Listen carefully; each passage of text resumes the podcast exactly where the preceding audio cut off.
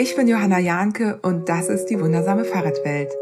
Ich treffe mich hier mit klugen und inspirierenden Menschen aus der Bikepacking, Gravel und Ultracycling-Szene, die mich aus irgendeinem Grund neugierig gemacht haben.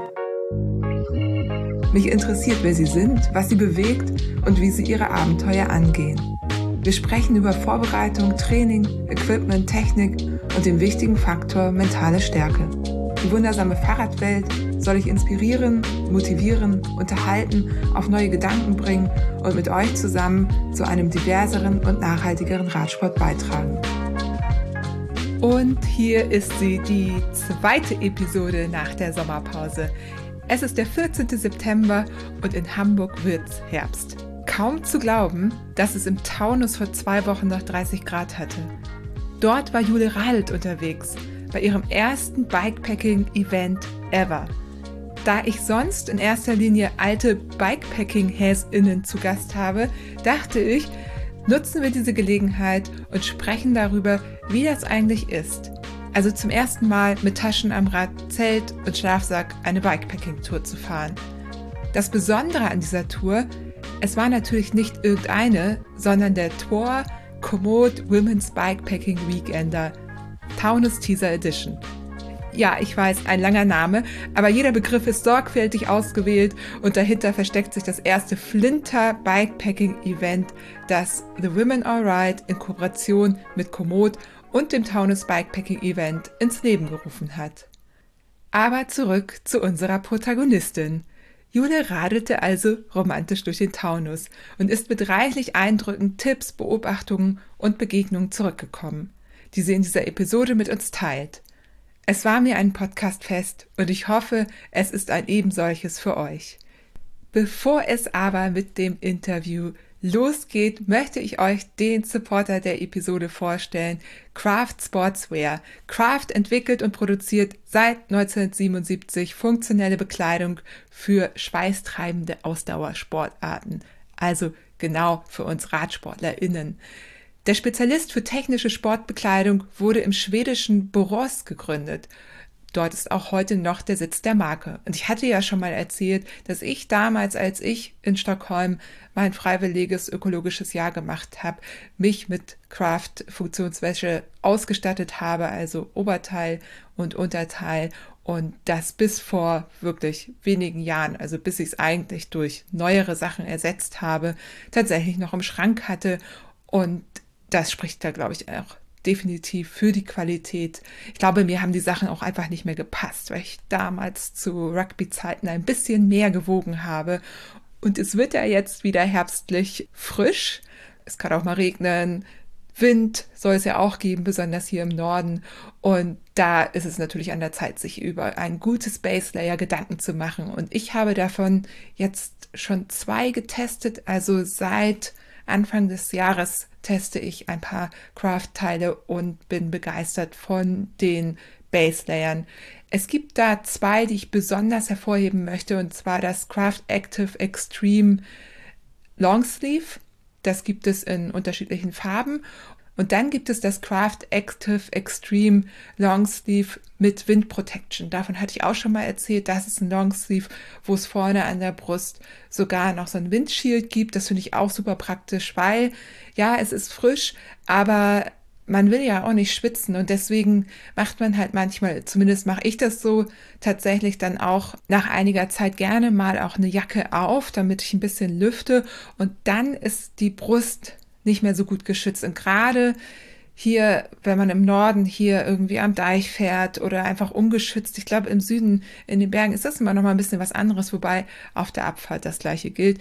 Aber dann ist man so dem Wind ausgesetzt. Und als ich noch Anfängerin war, bin ich ganz oft schnell erkältet gewesen. Und das lag genau daran. Ich hatte noch keine Weste, ich wusste nicht, dass es das sinnvoll ist und hatte eben nichts ähm, vor der Brust und bin einfach schnell ausgekühlt. Und da gibt's eben Base Layer von Kraft, das vorne ein Windshield drin hat. Finde ich super, kann ich echt richtig empfehlen. Und das Tolle ist auch, dass es zum Teil aus Ocean Plastic besteht und zum Teil aus recyceltem Plastik. Ich verlinke euch da mal das Wind Long Sleeve, da könnt ihr auch sehen, wie groß die Anteile sind. Das ist jetzt auch nicht wenig, aber ich will es einfach aus Transparenzgründen sagen. Es ist nicht komplett recycelt, aber ich achte da halt drauf und wenn, dann äh, wähle ich halt eher die Recycled-Variante als die andere. Vielen Dank an Craft Sportswear für die tolle Unterstützung dieses Jahr und äh, genau, ich bin gespannt, ob ich da noch ein paar weitere Sachen vorstellen kann. Aktuell sind es die Base Layer, die ich aber auch persönlich wirklich richtig gut finde. Ja, und der zweite Supporter dieser Episode ist Komoot.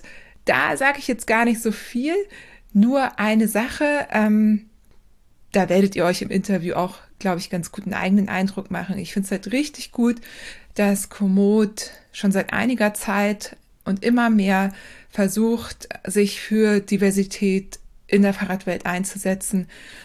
Der Bikepacking Weekender, über den wir jetzt sprechen, ist für Flinter gedacht gewesen. Auch in anderen Bereichen setzen sie sich ein und ich finde es einfach toll, dass da so ein Augenmerk drauf liegt und dass da wirklich Zeit und auch Geld investiert wird, um solche, genau solche Events zu ermöglichen. Und ja, da wollte ich mich auch einfach nochmal bedanken. Ich war jetzt bei diesem Event direkt involviert, da ich die Kommunikation und quasi die ähm, Schnittstelle zwischen The Women Alright und Komoot war und mitorganisiert habe. Ihr wisst ja, diese Themen liegen mir am Herzen und das ist toll, mit so einem Partner zusammenzuarbeiten, der da auch Wert drauf legt. Ja, und jetzt habe ich genug gesabbelt. Ich wünsche euch ganz viel Spaß mit dem Interview mit Jule Radl, die ihr auch schon kennt, ähm, mit der ich vor zwei Jahren relativ ausführlich über ihre Liebe zum Radsport gesprochen habe. Auch ein Podcast, den ihr gerne noch mal hören könnt, wenn ihr das noch nicht getan habt. Aber jetzt erstmal los geht's. Bikepacking im Taunus mit Jule Radelt und ihren Eindrücken von ihrer allerersten Bikepacking-Tour. Ganz viel Spaß. Jule war gerade im Taunus und hat dort ihre erste Bikepacking-Tour gemacht. Und darüber dachte ich, sprechen wir, weil Jule eigentlich eine total erfahrene Radsportlerin ist, aber noch nie Bikepacken gewesen. Und deswegen haben wir das jetzt als Anlass genommen, mal darüber zu sprechen, wie man eigentlich so eine allererste Bikepacking-Tour angeht. Da hat sich das Event natürlich mega angeboten. Und darüber sprechen wir heute. Wir sprechen darüber, wie es ist, ein Flinter-Event mitzufahren Jetzt würde ich dich bitten, Jule, dich einmal ganz kurz vorzustellen. Ja, schön. Ich freue mich auf jeden Fall. Hallo erstmal dir und äh, allen lieben Menschen da draußen, die uns lauschen. Ich freue mich sehr, dass wir heute ein bisschen übers Bikepacken plaudern können, jetzt wo ich dem Club beigehöre. ja, mein Name ist Jule, hast du schon gesagt. Die meisten kennen mich unter dem Nachnamen Radelt. Und ähm, ja, seit äh, ungefähr 15 Jahren bin ich irgendwie ähm, ja, im Radsportzirkus unterwegs, angefangen mit Rennrad, äh, Rennradrennen, Mountainbike, Mountainbike-Rennen, Marathon, Klappräder, ähm, ja, ein bisschen Bahnfahren zwischendurch mal ausprobiert und ähm, ja, ähm, mittlerweile sind wir auch mit einem Cargo-Bike unterwegs, ähm, hier in Essen. Da wohne ich mit meiner Frau und meiner mittlerweile ähm, dreieinhalbjährigen Tochter und ja, das Rad äh, bestimmt mehr oder weniger unseren Alltag zu großen Teilen mit. Ja. Guck mal, lag ich doch mit den 15 Jahren gar nicht so schlecht. Ich meine nämlich, dass du beim letzten Mal 13 Jahre gesagt hast, und das ist ja jetzt schon zwei Jahre her, dass du im Podcast warst. Der Radsport und das Glück, eine Episode, die man auch immer wieder hören kann. Ich verlinke sie auch äh, hier nochmal in den Show Notes. Eine ganz tolle Episode, in der wir allgemein über den Radsport äh, gesprochen haben und warum der dich, mich auch, uns alle irgendwie so glücklich macht, denke ich noch gerne dran zurück. Könnte ich mir eigentlich auch mal wieder anhören. Ich kriege auch äh, ab und zu noch ähm, äh, Nachrichten geschickt, ähm, wenn jemand äh, den Podcast tatsächlich gefunden und gehört hat und sich darüber freut. Freue ich mich auch immer wieder. Ja, das ist ja so der Effekt, ne? Menschen, die den Podcast, also die wundersame Fahrradwelt jetzt neu finden nicht selten fangen die dann an, die alten Episoden nochmal nachzuhören. Und das kann ich auch empfehlen, nicht nur, weil es mein Podcast ist und ich natürlich mich freue, wenn ihr den hört, sondern die sind halt auch alle irgendwie aktuell. Ne? Es sei denn, ich habe natürlich irgendwo wie den Orbit ein Rennen begleitet. Das ist, selbst die kann man sich nochmal anhören. Aber wenn einen das Thema interessiert, gibt Leute, die starten dann bei Episode 1 und hören einmal durch. Darum soll es aber jetzt gar nicht gehen. Es geht um den Taunus Bikepacking Teaser. Teaser, weil das ist eine circa 300 Kilometer lange Gravel-Route mit ordentlich Höhenmeter, also auf 100 Kilometer kommen immer 2000 Höhenmeter so im Schnitt. Es geht also ordentlich hoch und runter. Und der Taunus Bikepacking Teaser wurde irgendwann von Jesko von Wertern ins Leben gerufen, weil der gesagt hat, es braucht für sein Taunus Bikepacking Event, das jährlich stattfindet, das 1000 Kilometer lang ist, einfach eine quasi Proberunde, damit die Fahrenden wissen, auf was sie sich einlassen können oder mal antesten können, ob das was für sie ist. Und deswegen hat Jesko den Taunus Bikepacking Teaser ins Leben gerufen, in der Nähe von Frankfurt in Eppstein. Kann aber natürlich überall auf der Route starten. Und der äh, erfreut sich großer Beliebtheit, der wird immer wieder gefahren. Und dieses Jahr eben als Event auch von uns. Ich konnte ja dann leider nicht mit, da kommen wir vielleicht später auch noch drauf zu sprechen, aber mit gedacht, ähm, äh, bei dem letzten Taunus Bikepacking Event sind nämlich relativ wenig Flinter am Start gewesen und da haben wir uns ein bisschen gefragt, ne, wo, was kann man machen, ähm, wie, wie kann man irgendwie dafür Werbung machen, beziehungsweise auch eine Hürde nehmen und daraufhin ist dann zusammen mit Komoot, die würde ich auch sagen, so die, die große Orga übernommen haben. Ich war da mit an Bord, Jesko und noch andere. Wir als The Women Alright Kollektiv haben auch Werbung gemacht. Ähm, genau, um ein Event anzubieten, bei dem sich Flinter mit tatsächlich erster Bikepacking-Erfahrung testen können. Gut, dass wir dir das jetzt erst sagen, Jule. Sonst hätte ich gar nicht mitmachen Genau. Wir hätten dann nämlich eben im Vorgespräch darüber gesprochen, weil du hast nämlich erzählt und da bin ich gleich ganz gespannt, was die Auswertung ist, wer da denn letztendlich überhaupt so dabei war. Wir waren circa, oder ihr wart circa ähm, 30 Flinter. Ähm, und du hast dich gefragt, wer ist da denn letztendlich mitgefahren? Wie viel Erfahrung hatten denn die TeilnehmerInnen? Und äh, war es dann überrascht? Und dann habe ich dir gesagt, ja, es, weil es waren ein paar neue ähm, vielleicht sagst du einmal kurz, was bei deiner Recherche oder bei deinem, bei deiner Umfrage, bei deiner Studie herausgekommen ist.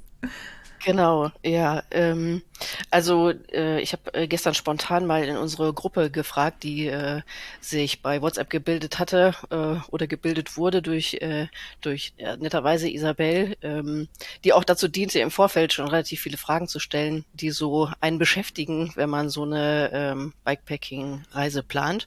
Und ja, ähm, da habe ich gestern kurz gefragt, ähm, für welche der Personen es die Bikepacking-Erfahrung war mit mehr als einer Übernachtung und äh, wer quasi schon Profi ist. Genau.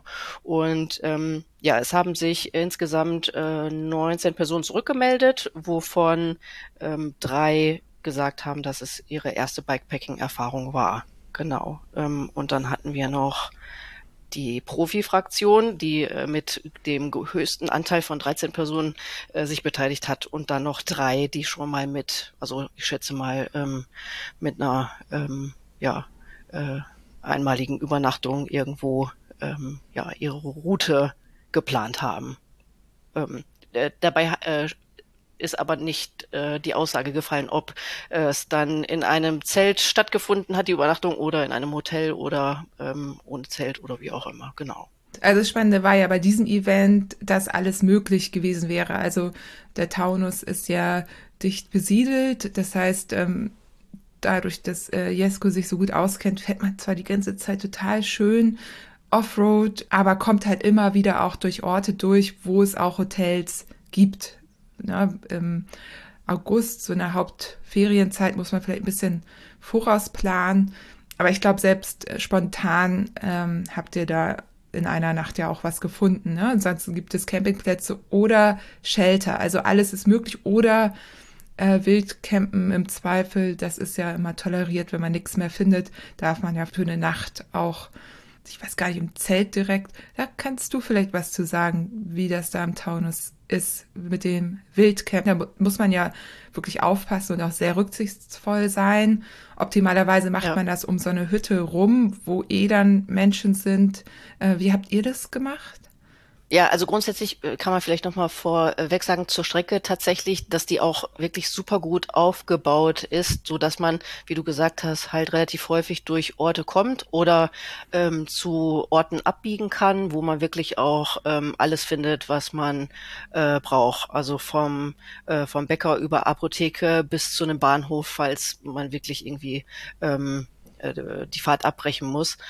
Und ähm, ja, äh, ein Haufen von Campingplätzen auch an den ähm, an den Routen selbst, auch Ferienwohnungen und ähm, ja wirklich viele Unterkünfte. Ich habe mich da im Vorfeld auch ein bisschen beschäftigt und äh, die Karte analysiert. Ähm, was einem dann am Ende natürlich aber auch nichts bringt, wenn dann plötzlich ein Campingplatz voll ist und ähm, einen nicht mehr übernachten lassen möchte ähm, oder plötzlich ein Shelter belagert ist von einer Partygesellschaft äh, rund um ein Segelflug, Kunstflug, ähm, Modellflugplatz irgendwie, ähm, so dass man dann irgendwie andere Lösungen finden muss. Genau. Und ähm, ja, ich wusste jetzt natürlich auch nicht, okay, mache ich mich jetzt mache ich jetzt was Verbotenes, was, äh, was, äh, ähm, ja, wenn ich mein, wenn ich mein Zelt hier in die Büsche werfe sozusagen. Und ähm, äh, ich bin ähm, die ganze Route eigentlich äh, gemeinsam mit Eva gefahren,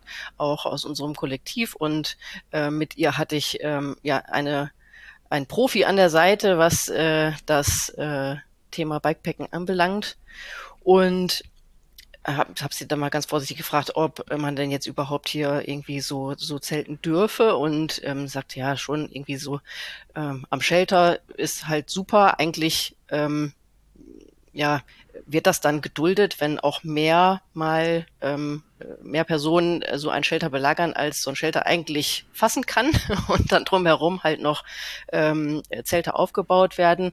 Aber grundsätzlich Wildcampen ist in Deutschland nicht gestattet wenn ich es richtig verstanden habe. Also ähm, genau, darum äh, ja, äh, ist es natürlich dann so ein bisschen spannend mit dem Gedanken im Hintergrund, wo werden wir jetzt schlafen, weil ähm, am ähm, ähm, also am ersten Tag sind wir tatsächlich äh, zu einem Shelter gefahren, weil ähm, ja, der Campingplatz, den wir ansteuern wollten, halt eben wegen Überfüllung geschlossen war. Und ähm, ja, äh, so sind wir quasi noch in den zweiten Tag reingefahren zu einem Shelter, der glaube ich so fünf, sechs Kilometer auf äh, der Strecke, der, also auf dem, auf dem zweiten Track lag. Und äh, den Gedanken hat natürlich auch noch einige andere, so dass ähm, der Shelter von äh, den bivakierenden Menschen genutzt wurde und äh, alle, die ein Zelt dabei hatten, ihr, ähm, ihr Zelt halt irgendwie drumherum aufgebaut äh, haben. Und da sind schon einige Zelte zusammengekommen. Ähm, ja, und es kam dann auch, also direkt nebenan war ein kleiner, ein kleines Flüsschen und eine äh, Wiese mit ähm, Schafen, die sich auch sehr angeregt unterhalten haben. Und äh, ja, der der Schäfer, der kam äh, noch an dem Abend und ähm, wir äh, sind alle einmal kurz in so eine äh, Schockstarre verfallen, weil wir dachten, oh Gott, der kommt jetzt wegen uns, aber er wollte nur seine Schäfchen hüten. Und ähm, ja, hat uns auch registriert, äh, ist dann aber auch wieder von dann gezogen. Ähm, kurz natürlich äh, der Moment war, oh Gott, jetzt kommt er und jetzt müssen wir alles wieder einpacken. Und ich hatte schon so einen innerlichen Burnout, weil ich gedacht habe, jetzt muss ich wieder alles irgendwie in meine Taschen stopfen und wir müssen weiterfahren. Und irgendwie war der Tag auch schon ziemlich lang. Und ja, es ist aber alles gut gegangen und es war natürlich auch äh, sehr, sehr dankbar genau, dass, äh, dass das dann so geklappt hat, wie wir uns das auch vorgestellt haben. Und vor allem war es auch irgendwie total gesellig dann mit so vielen dann auch dort zu sein. Ja. Ja, man muss dazu sagen, dass wir ja eigentlich äh, die Campingplätze vorher gefragt haben, ne, ob das in Ordnung sein wird, wenn da ein paar mehr ankommen. Deswegen war das total unerwartet, dass die nun gesagt haben, nee, ist voll. Also habe ich auch so noch nie erlebt. Also ein Zelt oder irgendwas Kleines kriegt man ja eigentlich immer noch unter, auch ein paar mehr. Das finde ich wirklich interessant. Also, dass, dass die dann irgendwie gesagt haben, sie sind voll. Ja, das ist schon sehr spannend. Äh, Im späteren Verlauf ist das noch einmal passiert, dass äh, der Campingplatz äh, voll war. Das war an, ach, das war schon am, das war schon am zweiten Tag, glaube ich. Also ähm, ich habe so ein bisschen so mit meiner Erinnerung zu kämpfen, weil es ist so viel passiert in den vier Tagen, dass ich erstmal das Gefühl habe, irgendwie es waren drei Wochen ähm, und äh, ja, das dann nachher wieder zu separieren ist äh, auf jeden Fall sehr spannend, merke ich gerade. Aber es, äh, es war der zweite Tag, wo auch ein ähm, der Campingplatz äh, gesagt hat, okay, unsere Kapazitäten sind begrenzt und ähm, an dem Tag ähm, hatten wir aber eh uns schon überlegt gehabt, dass wir wahrscheinlich irgendwie uns ein Hotel suchen, weil Regen angekündigt war. Auch eine relativ, also so eine Parzelle, die da über uns drüber fliegen sollte, zumindest laut meiner App. Es gab auch Apps, die haben das Gegenteil behauptet und die hatten dann im Endeffekt auch recht, also wie man es macht. Ne? Aber ähm, ich war gesundheitlich auch äh, ein bisschen angeschlagen, so dass ich gedacht habe, okay, wenn es jetzt noch regnet, irgendwie äh, man eine Nacht irgendwie ähm, im Trocknen ähm, und duschen und äh, vielleicht ein bisschen mehr Tiefschlaf als 30 Minuten tun mir bestimmt ganz gut, äh, so dass wir eh halt ein Hotel auf dem Schirm hatten. Das hatten wir uns dann rausgesucht, was ähm, äh, ein paar Kilometer weiter wieder in der ähm, der nächsten Strecke lag sozusagen. Und wir sind aber auch an dem Campingplatz vorbeigekommen, ähm, der ähm, der behauptet hat, äh, die Kapazitäten werden erschöpft und ähm, haben da auch noch mit einigen anderen dann gestanden und beratschlagt, ähm, was zu tun ist und ähm, mussten dann feststellen, dass der Campingplatz riesig war und da auch noch sehr viel Platz war. Und nachher hat sich dann auch rausgestellt, ähm, es lag gar nicht am Platz, sondern ähm, an der Angst der Betreiber, dass äh, die sanitären Anlagen von uns geflutet werden und aufgrund dessen dann ihre, äh, ihre Dauercamper-Gäste und immer wiederkehrenden Jahresgäste sich dadurch gestört fühlen und, weiß ich nicht, ähm, sich riesengroße Schlangen bilden, die diese dann vertreiben. und ja, da waren wir doch etwas erstaunt darüber, weil ähm, ja, äh, jeder, der das hört, wahrscheinlich auch sofort irgendwie äh, flexible Lösungen parat hat, um solche Probleme, wenn sie denn denn überhaupt entstehen, ähm, irgendwie zu lösen mit, keine Ahnung, irgendwelchen ähm, Zeitmöglichkeiten, die also irgendwie zu sagen, hey, äh, wenn ihr jetzt mit einer größeren Gruppe kommt, hier, wir haben hier gehen die, unsere Gäste gehen alle zwischen 18 und 20 Uhr aufs Klo, äh, versucht doch irgendwie dann nach 20 Uhr aufs Klo zu gehen oder so. Oder zu duschen oder wie auch immer. Ja. Äh, also sowas geht halt auch. Das, äh, das war schon ein bisschen spannend. Und dann war noch, also der Campingplatz lag da noch in der Senke, es gab auch keinen Empfang, so dass man sich hätte gegenseitig irgendwie noch gut informieren können, musste dann immer ein bisschen weiter rausfahren. Ähm, da war das mit der Kommunikation Kommunikation noch ein bisschen schwierig. Ähm, aber ja, wir sind dann einfach weitergefahren. Das hat halt auch super geklappt. Und ähm, ein paar sind auf dem Campingplatz untergekommen. Der Rest hat sich irgendwie noch äh, in einem Shelter, glaube ich, und ein paar ähm, irgendwie so Schläfplätzchen gefunden. Also ich habe ähm, nicht gehört, dass irgendwer schlecht geschlafen hätte aufgrund dieser Situation. Es gab für alles Lösungen. Ja, voll gut. Jetzt ähm, würde ich gerne einmal noch mal was zu dem Format dieses Events sagen, weil nicht, dass es jetzt irgendwie äh, auf schlechte Planung oder so zurückgeführt wird. Geplant war quasi nur der gemeinsame Start, das gemeinsame Frühstück, das hat Komoot spendiert netterweise, die erste Nacht, bevor es losgeht und dann die Finisher Party. Das heißt, alles, was dazwischen geschah, war quasi frei. Die Routenplanung hatte Jesko halt, um noch zusätzlich Hilfestellung zu geben, so aufgeteilt, also in vier einzelne Tracks, die alle an einem der Campingplätze endeten. Letztendlich habt ihr, glaube ich, dann gar keinen von denen genutzt. Oder habt ihr irgendeinen von denen genutzt? Also ähm, die Gruppe, mit der ich unterwegs war, sozusagen, wir eigentlich nicht. Aber ja, die, die ihre ähm, ähm, ihre Kloprobleme da hatten, die, das war schon ein geplanter und ein Teil davon, also Teil von uns ist auch dort gewesen. Ja, okay. Nur, nur, dass das irgendwie nicht hier missverstanden wird, ne? Also, und ich denke mal, wenn man nicht gerade in der Hauptsaison, also August ist natürlich mitten in den Sommerferien, gerade im Süden, da haben alle Sommerferien, wenn man da so ein bisschen außerhalb plant, weil die Strecke gibt es ja und die kann man auch wirklich empfehlen, die auch so nachzufahren, kann man zu jedem Zeitpunkt machen. Ähm, eben wenn es nicht gerade in den Sommerferien ist, sollte das, denke ich, auch kein Problem sein, auch auf diesen Campingplätzen zu bleiben. Na, eine Sache ist, dass ähm, der letzte Campingplatz ist so, dass die quasi letzte Etappe dann sehr lang ist und die vorletzte nicht so lang, weil es da einfach keinen Campingplatz mehr gab muss man sich, da muss man gucken, ob das für einen so passt. Aber wir sind schon mittendrin und ich dachte, wir gehen noch mal einen Schritt zurück. Ich finde es gut, dass wir gleich wissen, was kann da auch alles in Anführungsstrichen schief gehen. Man muss ja auch bereit sein für gewisse Flexibilität. Es ist kein ne, vorgebuchter äh, All-Inclusive-Urlaub, so. Also es ist auch eine Art All-Inclusive, aber es ist eben so, dass man doch häufiger mal flexibel auf Dinge reagieren muss. Aber ich würde jetzt gerade nochmal zurückgehen. Du als eine erfahrene Radsportlerin, wir wussten also fitnesstechnisch würde das kein Problem sein für dich, auch mit Gepäck da hoch und runter zu fahren. Klar, wenn man ein bisschen angeschlagen ist, muss man das mit einberechnen. Das ist, geht aber ja jeder Person so, die sowas fährt. Aber trotzdem, du hast dich angemeldet, weil wir natürlich dich alle dazu äh, genötigt haben, nein, weil du Bock hattest. Und äh, dann, wie bist du dann vorgegangen? Also wie plant man sein erstes Bikepacking-Abenteuer? Das ist eine sehr große Frage.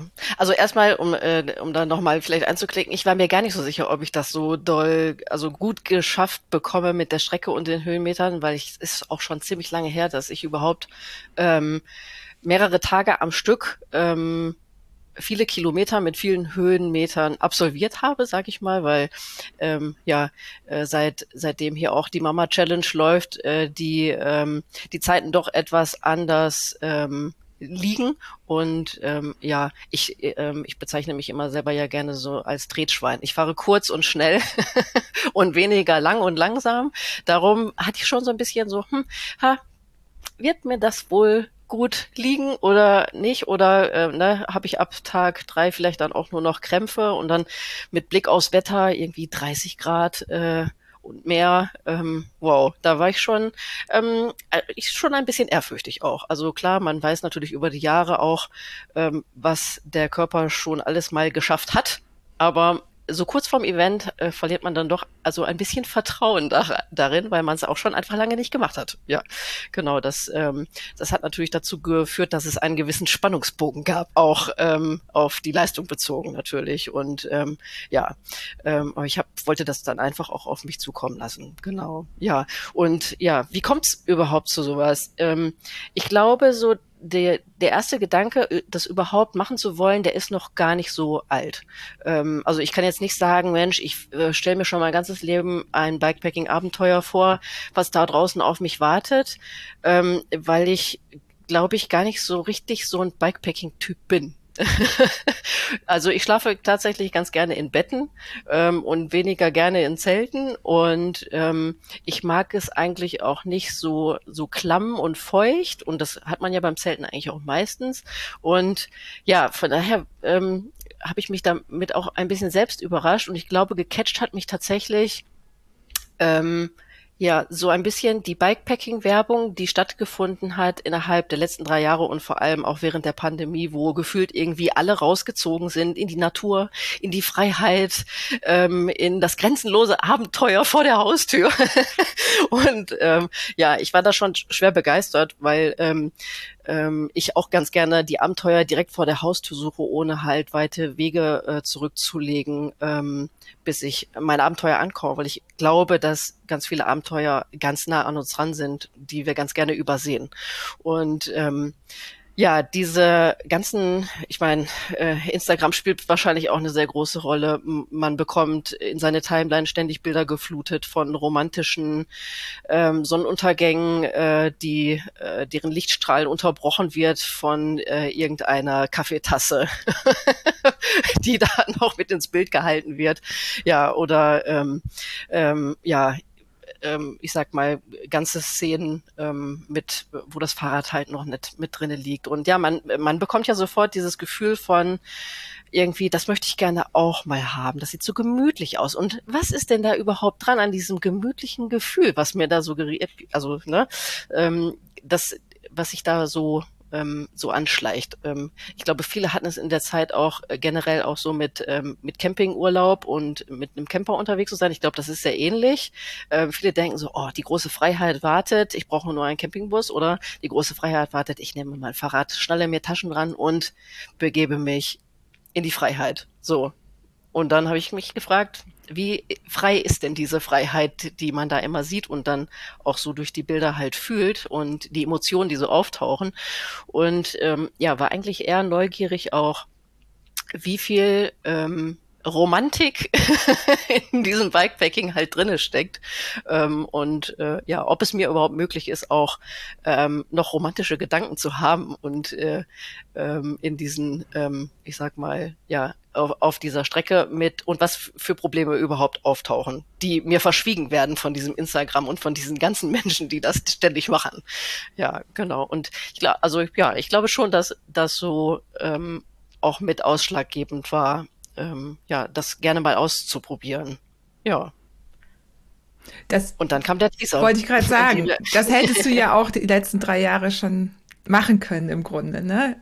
Das stimmt. Ja, es ist dann äh, so, wie es ist. Man, ähm, man wartet irgendwie auf eine Gelegenheit, ne? Und äh, die Gelegenheit bot sich dann natürlich mit dem äh, Teaser und ähm, ähm, ich bin ähm, manchmal eine Freundin von diesem einfach machen und manchmal aber auch nicht.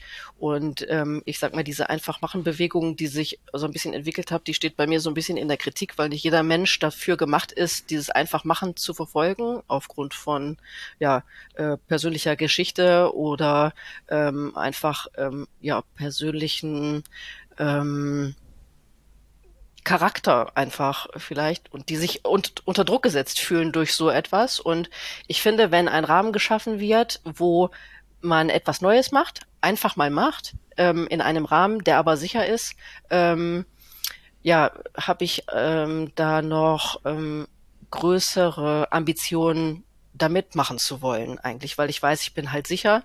Ich bin, ähm, es, es gibt noch, also ne, die Route war sozusagen ein, ein vorgeplantes Angebot, diese zu nutzen. Äh, alles kann, nichts muss sozusagen. Ähm, es waren weitere ähm, Personen da, wo man halt weiß, ähm, man findet sich oder man findet sich auch nicht, wenn man nicht möchte. Ähm, es ist immer jemand da, der Expertise hat, wenn Probleme auftauchen. Man hilft sich gegenseitig. Und ähm, ja, dieser Gedanke ähm, von Gemeinschaft, der hat mich ähm, da auch eigentlich schon von vornherein schwer beeindruckt. Und das Gesamtpaket, was danach herausgekommen ist, war einfach großartig, weil ähm, man konnte für jede Sorge einen guten Abnehmer finden, wenn sich äh, eine Sorge breit gemacht hat, sage ich mal, oder irgendwelche Problematiken aufgetaucht sind, die man vielleicht nicht auf dem Schirm hatte, oder etwas kaputt gegangen ist und man hatte dann doch das Ersatzteil XY dann halt eben nicht parat, um, ne, oder die Schlafproblematik, oder ich kann nicht mehr, oder ja, solche ähm, solche Geschichten. Ja. Hast du da ein konkretes Beispiel? Also gab es da einen Moment für dich, wo du sagtest, okay, da hast du wirklich auf die Expertise der Gruppe zurückgegriffen? Mm. Oder auf Evas Expertise? Ja, also bei dem Schlafthema auf jeden Fall. Also ist es natürlich immer gut, wenn man Dinge zum ersten Mal macht, wenn man, man guckt ja, also das Erste, was Menschen machen wollen, ist sich verbinden mit anderen Menschen. Das ist natürlich immer schon mal ganz gut. Und wenn ähm, wenn man dann weiß, äh, da ist äh, Expertise vorhanden, dann guckt man natürlich auch viel ab. Also ähm, so konkret Hilfe, dass ich jetzt irgendetwas hatte, äh, wo ich jetzt Hilfe brauchte, hatte ich, glaube ich, nicht. Ich habe auch glücklicherweise überhaupt gar keine Panne gehabt und bin dann auch ja so super gut durchgekommen. Ähm, aber so beim Thema Schlafen, so, ne, darf ich das jetzt oder darf ich das nicht? Oder äh, wie geht man da am besten vor? Ähm, auch mit den Sheltern äh, ich hatte mich im Vorfeld mit der Strecke auch sehr auseinandergesetzt, aber habe dann tatsächlich in der Natur überhaupt gar nichts mehr davon irgendwie mein Gehirn war wie gelöscht. Also klar, ich ich weiß, irgendwo sind Orte, aber dann steht dann mitten im Wald und weiß dann ja, okay, welcher Ort denn jetzt? Und dann, ähm, ja, da muss man immer halt das Handy rauskramen und ähm, irgendwie nachgucken und wenn es dann darum geht, wo schlafen wir, ähm, war Eva äh, diejenige, die halt relativ schnell auch gesagt hat, ja, da fünf Kilometer weiter, da ist ein Shelter, da können wir bestimmt super pennen und äh, auf so eine Idee wäre ich jetzt erstmal gar nicht gekommen. So, ne? Natürlich, weil ich es überhaupt gar nicht weiß, dass es die Möglichkeit gibt, ähm, so oder ich habe das dann in dem Moment halt einfach nicht so präsent. Und ähm, ja das war natürlich ähm, richtig gut. Aber es gab halt auch ähm, äh, bei in anderen Gruppen Pannen ähm, wo sich dann gegenseitig geholfen wurde. Ähm, einer Teilnehmerin ist äh, der Gepäckträger abgebrochen ähm, also eine Be Befestigung. Da musste quasi eine Aschrakete gebaut werden. Ich weiß nicht ähm, dann, äh, ob dann vielleicht äh, irgendwelche Teile vielleicht auch auf andere noch verteilt wurden, zum Beispiel, dass man halt gemeinsam auch mal was trägt oder so, ne? Ähm, sowas, ja. Ähm, dann würde ich gerne nochmal auf den, also du hast ja dem einfach machen gerade einen Zusatz gegeben und ich finde den total wichtig. Also auch ich habe schon in Überschriften von Episoden gehabt, einfach machen und habe auch schon äh, zum Beispiel im Zusammenhang mit dem Podcast auch, ähm, würde ich sagen, ich habe es auch einfach dann gemacht. Aber dieser Zusatz ist natürlich total wichtig. Also ein einfach machen, äh, fahr mal einfach das Transcontinental Race oder fahr mal auch so ein Taunus Bikepacking Teaser. Natürlich gehört da eine bestimmte Vorbereitung zu. Zum Beispiel in meinem Fall, ich konnte den jetzt ja nicht fahren. Ne? Also nur kurz als Hintergrund, ich habe Post-Covid und ich hätte den nicht fahren können aufgrund der Höhenmeter und dem Gepäck, das ich dabei hätte tragen müssen. Und für mich wäre ein Einfachmachen jetzt total kontraproduktiv gewesen. Auf der anderen Seite, wenn man sagt, okay, die positiven Seiten bei diesem Event gab es ja nicht nur die Strecke, äh, die ähm, es gab ein Vorbereitungs-Zoom Webinar, bei dem äh, wir ganz viel auch noch über Packlisten und über die Strecke gesprochen haben. Also es gab quasi die Möglichkeit, sich Infos direkt von Jesko zu holen. Ähm, Isabel hat ihre Packliste geteilt, über die wir gesprochen haben. Und dann gab es vor Ort, das wussten nicht alle, aber es gab sogar einen Besenwagen. Also äh, den gab es auch schon in Spanien. Da wurden auch Flinter eingesammelt als sie Pannen hatten und gar nicht mehr weiterkamen. So, das ist natürlich schon ähm, letztendlich dann das ähm, Sicherheitsnetz, das es dann nicht unbedingt braucht, aber das dann natürlich schön ist, wenn man sich in sowas zum ersten Mal reinbegibt, zusätzlich zu den anderen Flinter, die da sind und natürlich helfen würden und irgendwann an einem vorbeikommen, wenn irgendwas ist. Oder die Art der Strecke war ja auch so, dass es relativ einfach war, auch einfach mal einen Bogen auszulassen, theoretisch. Das war ja auch schon, schon sehr gut. Ja, finde ich gut, dass du das nochmal so gesagt hast. Ähm, ich bin da nämlich auch nicht so, ich bin auch nicht aus der Kategorie, ja, du kannst das schaffen, wenn du nur willst. so. Ja, sehr also, schwierig. das ist echt, das ähm, Kommt natürlich immer darauf an, worum es geht, ne? Aber bei, bei solchen Sachen natürlich nicht, auch wenn es darum geht.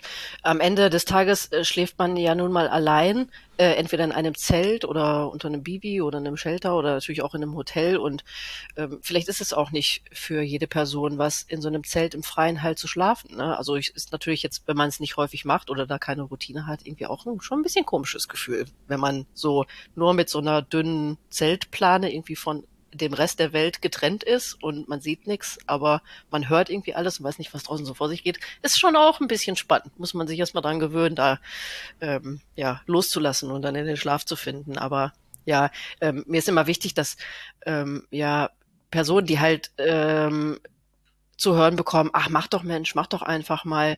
Ähm, bei manchen löst das halt enormen Druck aus und ich finde, ähm, den, man sollte immer, also man sollte immer diesen Druck auch ähm, wahrnehmen und ähm, gucken, wo der, wo der herkommt, ehe man Entscheidungen trifft, die man womöglich gar nicht so gerne hätte getroffen. Darum, ja, finde ich es immer wichtig, das nochmal anzusprechen. Ja, und übrigens, es gab ja auch einige, die von vornherein komplett mit Hotels geplant hatten. Ne? Auch das nochmal. Ja. Also das ist, ähm, ich hätte das auch noch überlegt, für mich wäre aber auch das nicht gegangen.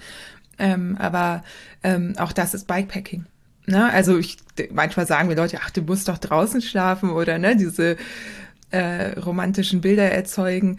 Man kann, man kann auch eine gute Zeit haben und tagsüber Bilder machen und abends in sein Bett. Äh, ist, ne, das ist auch völlig okay. Äh, Bikepacking Deluxe. Äh, jede, jede so wie sie das für sich als richtig empfindet. Und man spart halt auch so ein bisschen Gewicht an Gepäck. Ne? Man muss dann eben nicht noch das Schlafsetup dabei haben.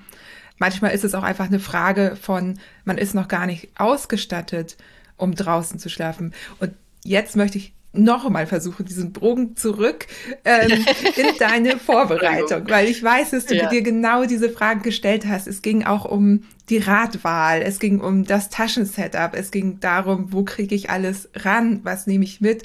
Und da würde ich jetzt einmal einfach so gucken, weil du bist das ja angegangen, du hast es innerhalb von drei Wochen, glaube ich, alles geplant, drei, vier Wochen. Ich weiß, du hast vielleicht dich schon länger damit ja. beschäftigt, aber es war dann relativ kurzfristig alles.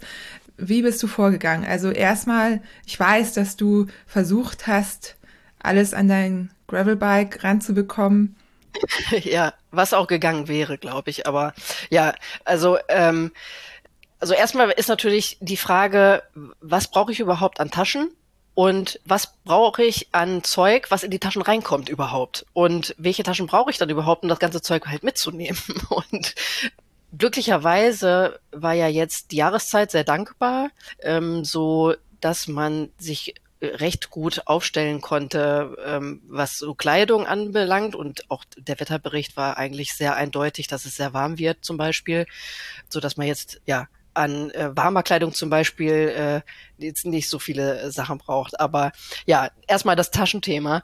Ähm, also ja, wie das so ist, man macht halt etwas zum ersten Mal, hat man natürlich überhaupt gar nichts an, an Material. Ich kenne halt nur ungefähr 30 Trilliarden Fotos von Instagram mit, ähm, ja, mit tollen Gravelbikes und super tollen Taschen.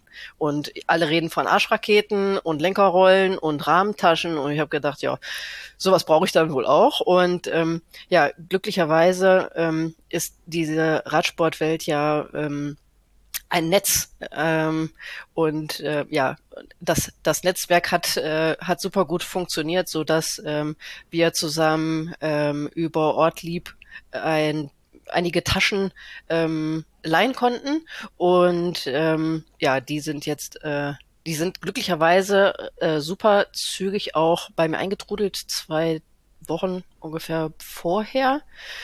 Ähm, ich habe im Vorfeld mich durch die Möglichkeiten an Taschen gewühlt und ähm, musste dann schon beim äh, Recherchieren feststellen, dass ich als eher kleine Person mit kleinem Rahmen ähm, schnell an Kapazitäten an die, also an die räumlichen Kapazitäten äh, meines, meines Rahmens halt stoße. Und bei Ortlieb ist es so, dass man so Schablonen ausdrucken kann von den Taschen, die angeboten werden in verschiedenen Größen und unterschiedlichen äh, Litern an Fassungsvermögen. Das habe ich dann auch gemacht, habe hier ein bisschen gebastelt und geklebt und bin dann ganz freudig mit diesen Schablonen zu meinem Fahrrad äh, gewartet und ja, ähm, habe die Schablonen an das Fahrrad gehalten und musste feststellen, dass äh, ja die Schablonen deutlich über die Rahmenrohre hinausragen und ähm, ich ganz ja einfach keine Chance habe, zum Beispiel in das Rahmendreieck eine, eine Tasche zu befestigen von, äh, von Ortlieb, die da irgendwie, ja, die irgendwie passt, so dass dann auch noch irgendwo eine Flasche hingeht. Und naja, mit äh, 30 Grad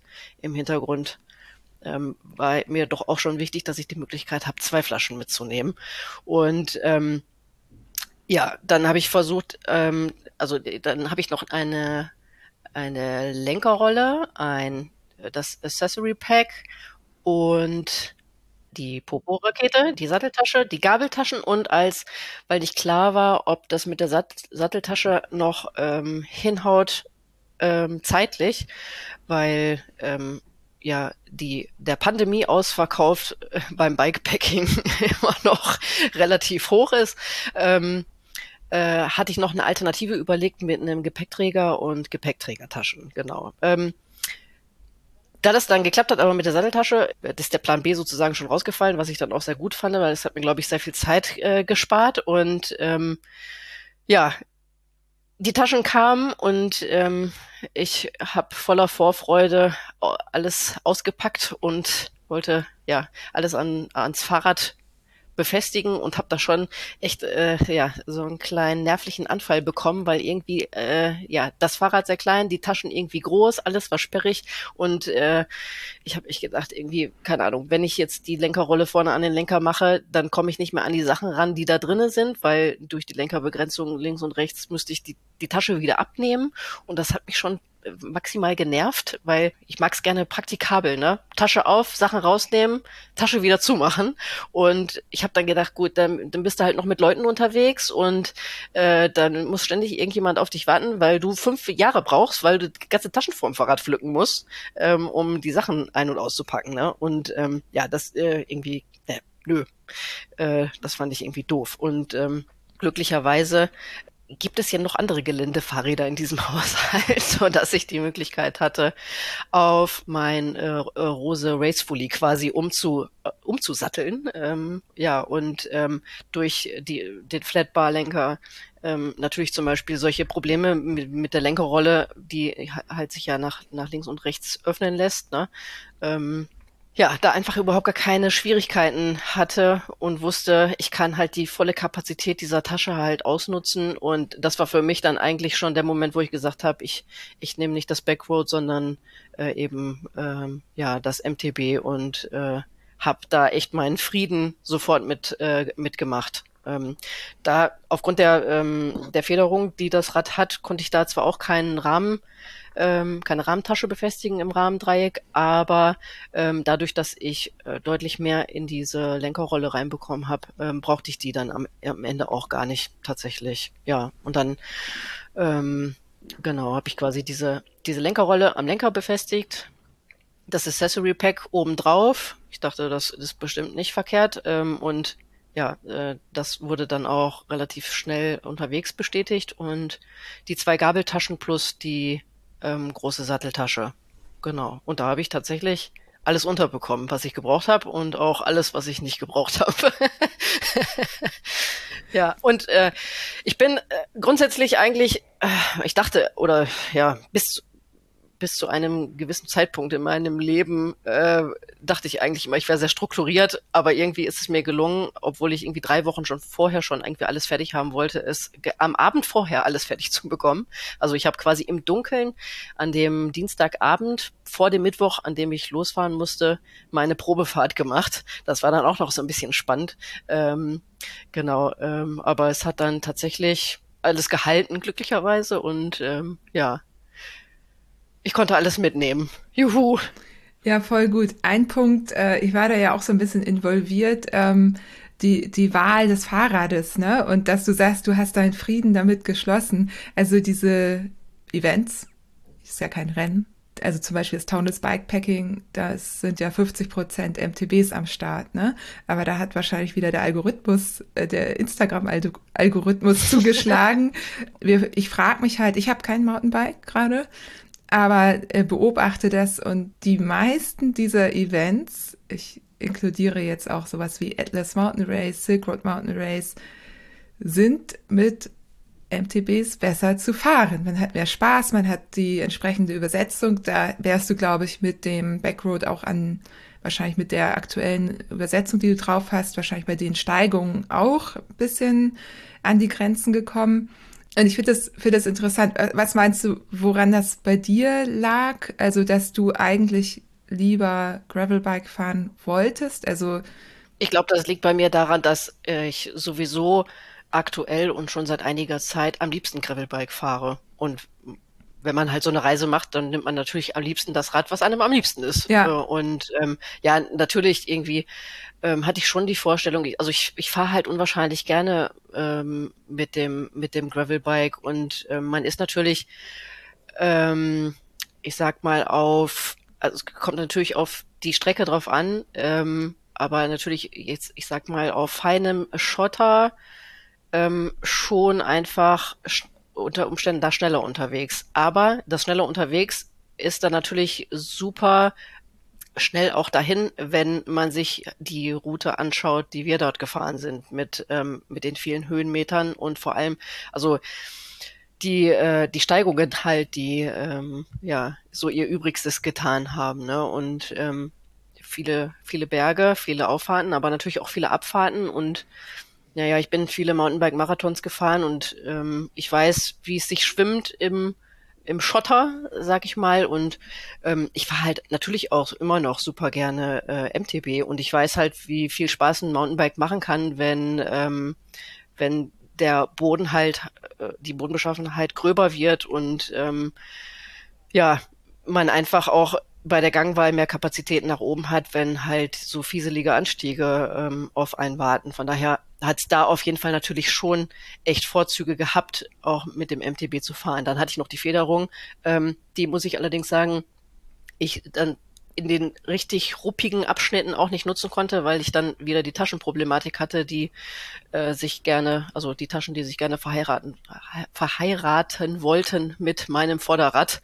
Ähm, ja, wenn die, ähm, wenn die Federung tief eintauchen äh, wollte. Ja, die muss man anpassen, ja. ne?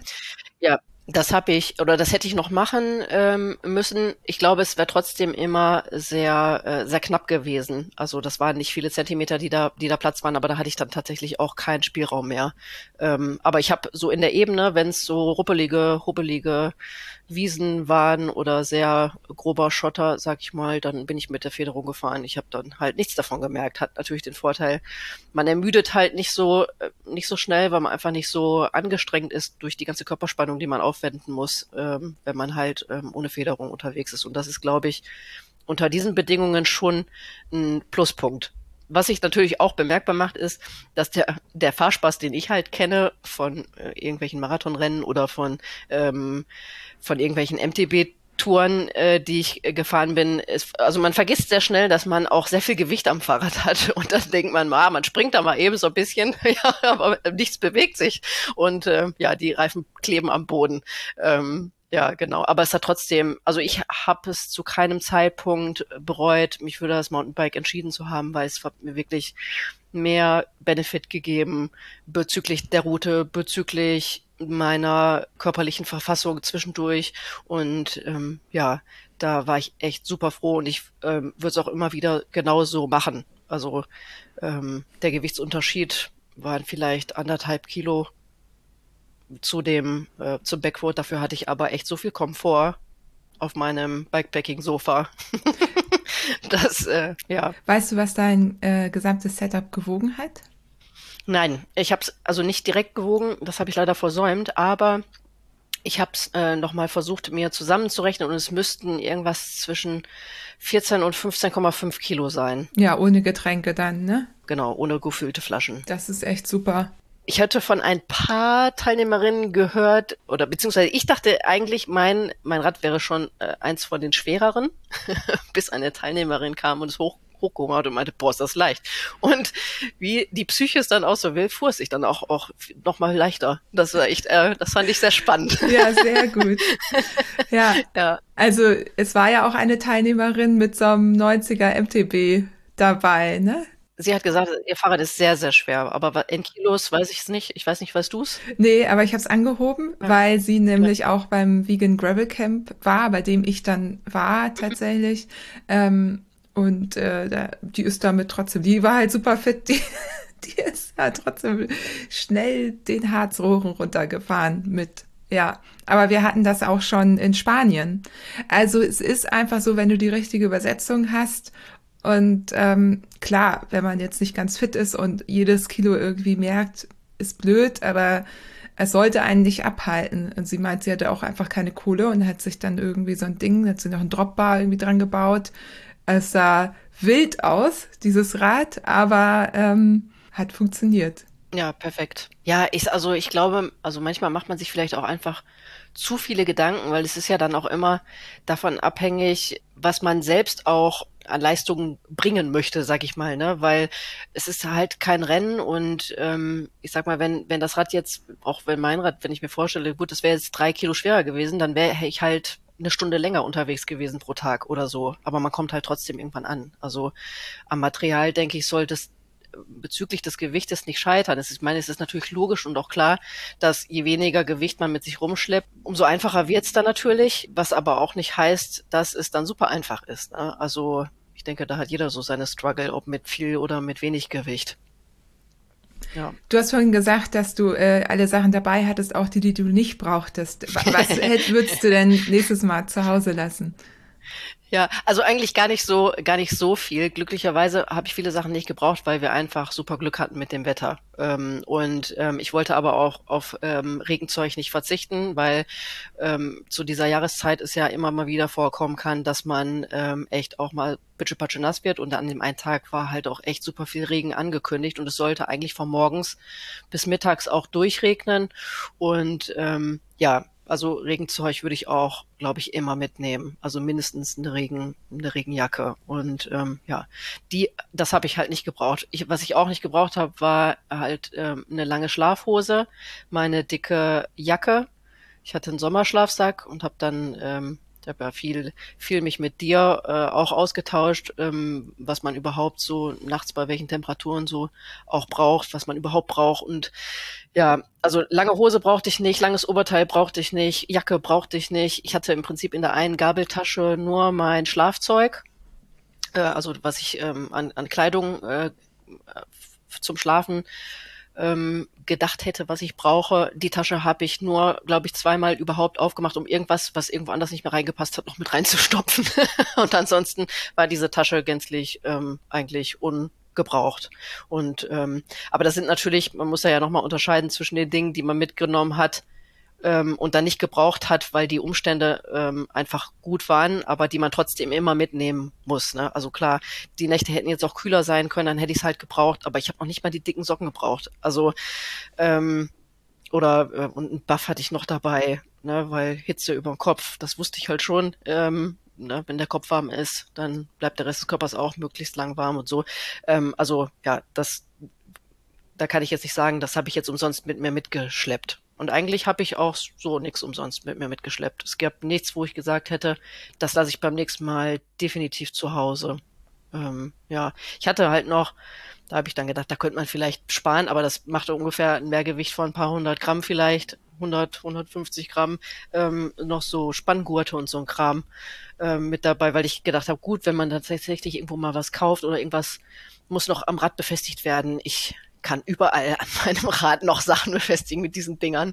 Und ähm, ja, die hatte ich dabei, brauchte ich auch nicht. Aber die sind aber ganz praktisch, auch wenn was kaputt gehen sollte. Also hast es ja vorhin gesagt, statt Gepäckträger für eine andere Person ja. eine Arschrakete, da muss man ja irgendwas, muss da ja drum gewickelt gewesen sein. Ja. Finde ich ja. auch, habe ich auch irgendwie immer was mit. Oder man hat dann doch noch irgendwie ein Getränk zu viel gekauft, äh, kriegt es nicht ausgetrunken und dann kann man das auch noch irgendwie noch an Rahmen, vielleicht ans Unterrohr dran ja. tüdeln. Finde ich, ja. finde ich ja, auch. Richtig gut. Ja, genau. Ja, und sonst war ich natürlich auch irgendwie von der Kapazität her beschränkt, was für mich gut ist, weil ich sonst ähm, einpacke, bis alle Kapazitäten erschöpft sind. Und äh, da war es vielleicht auch mein Glück, dass, äh, dass ich in, ins Rahmendreieck nichts reingekriegt habe, weil sonst wäre die Tasche wahrscheinlich auch am Rad gewesen und auch voll gewesen. Also ähm, ähm, ja, es war dann eher das Prinzip, okay, ich, ich baue einfach alle Taschen ans Fahrrad, die ich kriegen kann äh, und die irgendwie drangehen und dann suche ich die Sachen raus, die ich brauche und dann stopfe ich einfach alles rein. das hat ganz gut funktioniert, das Prinzip auch aufgrund der fortgeschrittenen Zeit irgendwann. Ähm, aber es, ich glaube, ich habe an dem Dienstag, boah, ich habe bestimmt acht Stunden gepackt.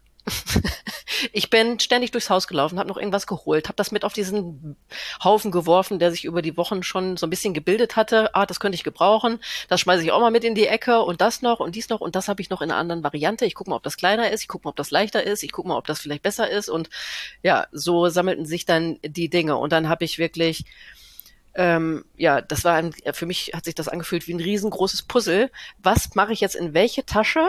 Was macht am meisten Sinn? Wo muss ich schnell rankommen? Wo muss ich weniger schnell rankommen? Was brauche ich häufig? Was brauche ich weniger häufig? Was brauche ich vielleicht gar nicht? Ähm, um so ein bisschen so die Reihenfolge zu bestimmen, wie ich die Taschen bepacke. Was kommt nach unten? Was kommt nach oben?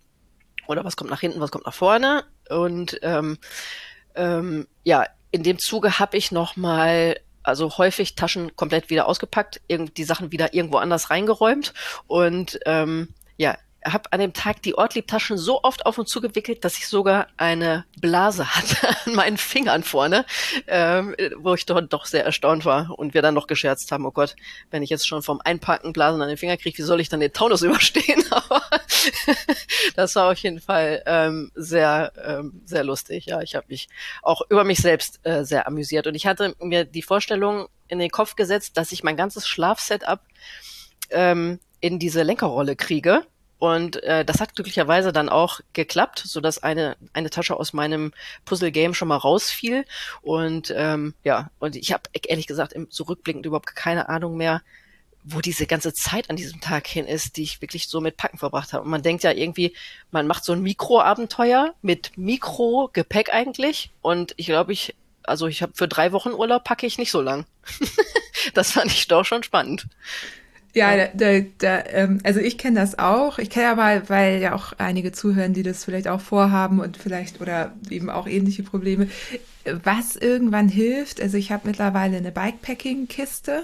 Ähm, da sind Sachen drin wie mm, ähm, Taschenmesser, bestimmte zusammenfaltbare Schüsseln, also Sachen, die ich eigentlich nur zum Bikepacking brauche die sind da kompakt in, in diesem Karton drin und da steht Bikepacking drauf und wenn ich anfange zu packen, habe ich den halt parat. Muss ich es halt nicht zusammensuchen aus tausend Schubladen. Das ist sehr praktisch. Dann eine Packliste. Also mittlerweile diverse Packlisten, weil hast du ja auch schon gesagt, Sommer, Herbst unterscheidet sich natürlich dann noch ein bisschen. Ähm, Ne? Also, dass man quasi immer wieder einfach seine eigene Packliste abhakt. Da muss man auch nicht mehr nachdenken. Dann geht man die durch, packt alles ein. Irgendwann weißt du ja auch, was am besten in welcher Tasche funktioniert für dich. Ähm, Finde ich übrigens auch sehr spannend, weil ähm, dieses Gepacke eben auch einfach zeitaufwendig ist. Ne? Und wenn man das einmal raus hat, wie es für einen gut funktioniert, woran man tagsüber gut bei der Fahrt gut rankommen muss, ähm, dann, das ist ja schon die halbe Miete. Ne? Da spart man sich ja unheimlich viel. Ich habe zum Beispiel die Seedpack irgendwann so gepackt, dass ich die gar nicht mehr abnehmen musste. Da war gar nicht Sachen drin, die ich immer abnehmen musste, beziehungsweise hatte ich eine Tüte, die ich quasi nur rausgezogen habe, weil das, die dauert halt auch immer so lang, die da ranzutüdeln. Ohne Erfahrung ist es natürlich nur schwierig zu äh, schon vorher zu wissen, was brauche ich unterwegs und was nicht und wann brauche ich ungefähr was. Also in so einer groben Vorstellung kann man sich natürlich das schön zurechtdenken und träumen. Aber ähm, ja, ähm, ich habe auch die Erfahrung gemacht, je mehr man plant, desto anders kommt es. Also ich hatte dann noch vorher die Challenge, nachdem ich fertig war mit dem Packen und endlich ich das so gefühlt alles so hatte, wie ich das wollte, ähm, hatte ich aber auch schon keine Erinnerung mehr daran, was ich jetzt wo reingesteckt hatte. Und gerade als du sagtest mit Aufschreiben, dachte ich, ich hatte kurzzeitig den Gedanken, so, so wie bei Gefrierbeuteln, äh, vorne dieser Zettel drauf ist, dass man das kurz beschriftet, mit was man da jetzt reingesteckt hat, weil, also manchmal, da habe ich da gedacht, hatte ich das jetzt da reingesteckt oder habe ich das jetzt da reingesteckt oder wo war das, in welcher Tasche war es denn jetzt drin?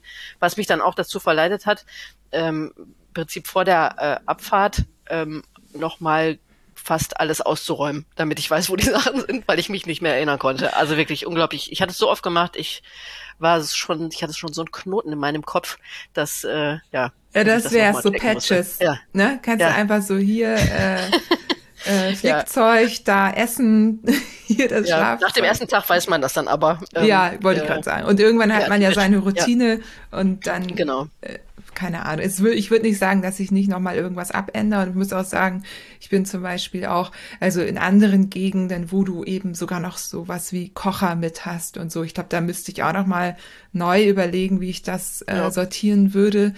Ähm, dass da eben einfach auch nochmal mehr Gepäck, ähm, noch eine Tasche mehr wahrscheinlich dann, ja, so wie du irgendwann weißt, in welcher Trikottasche du bei einer kleinen Runde was hast und auch nicht mehr suchen musst. Das sind nur ja. die Trikottaschen. Ja. So. Genau. Ja. Das ist dann aber die Extended Version, würde ich sagen.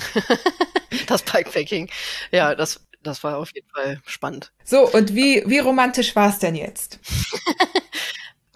Ich bin auf jeden Fall äh, äh, überrascht von mir selber, weil mich das ähm, Zelten an sich überhaupt gar nicht gestört hat. Ich fand es eigentlich super, sogar super cool, ähm, dass ich also dass ich so gut fand, dass ich den Tag, den wir im Hotel waren, eigentlich, da war ich schon ein bisschen so gefrustet, dass wir im Hotel waren sogar. Ähm, also ja, gefrustet hört sich super negativ an. Also es hatte auch schon seinen Sinn natürlich, das so zu machen, wie wir das da gemacht haben.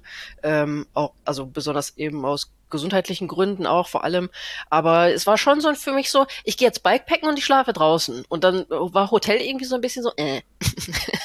Hm, eigentlich wollte ich das gerne vermeiden, äh, dann in ein Hotel zu gehen. Und ähm, ja, ich, mein, also wir waren ähm, schon am Tag recht lange unterwegs, also eigentlich von morgens bis abends auch jeweils für die Routen. Ich hätte nicht gedacht, dass wir so lange tatsächlich jeden Tag im Sattel sitzen, so dass wir vielleicht am Ende raus äh, tatsächlich noch mehr romantische Abende miteinander verbringen, um romantische Fotos für die Social Media Welt zu schießen. Nein, aber ähm, also ich fand es schon, ach, ich würde es auf jeden Fall nochmal machen.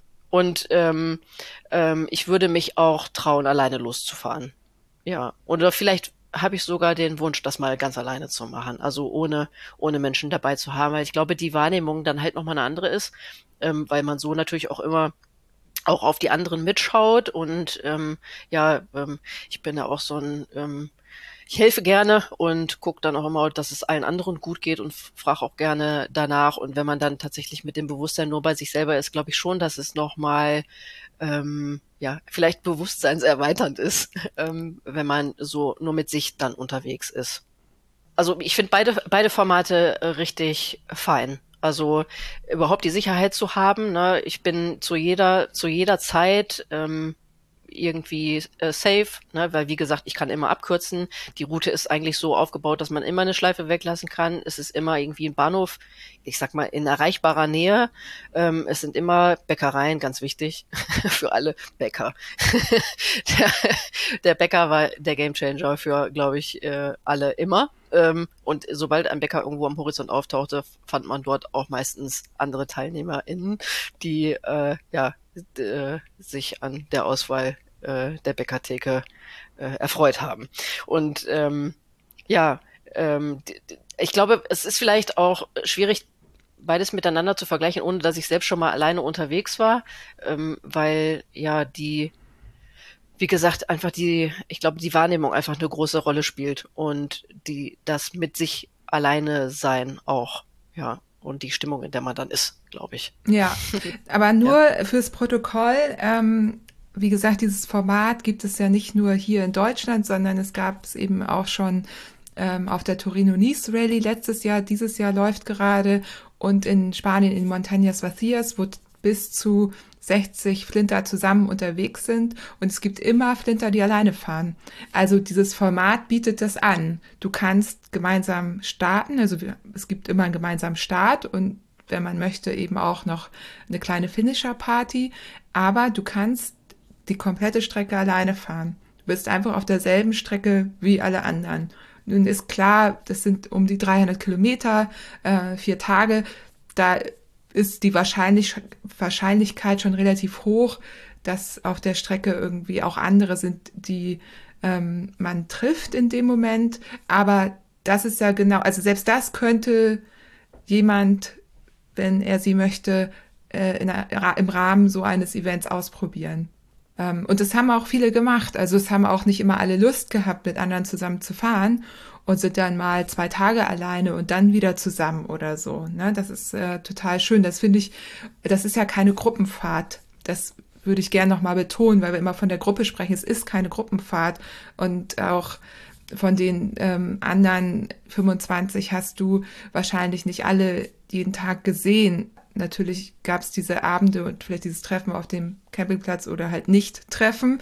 Und es hat sich vielleicht auch so ein bisschen dann zusammengepusht, dadurch, dass dann letztendlich die ähm, draußen Übernachtungsmöglichkeiten etwas eingeschränkt waren. Aber ansonsten ist man meistens irgendwie mit einer kleineren Gruppe oder alleine oder ähm, wie auch immer unterwegs und trifft sich maximal dann abends, wenn man möchte.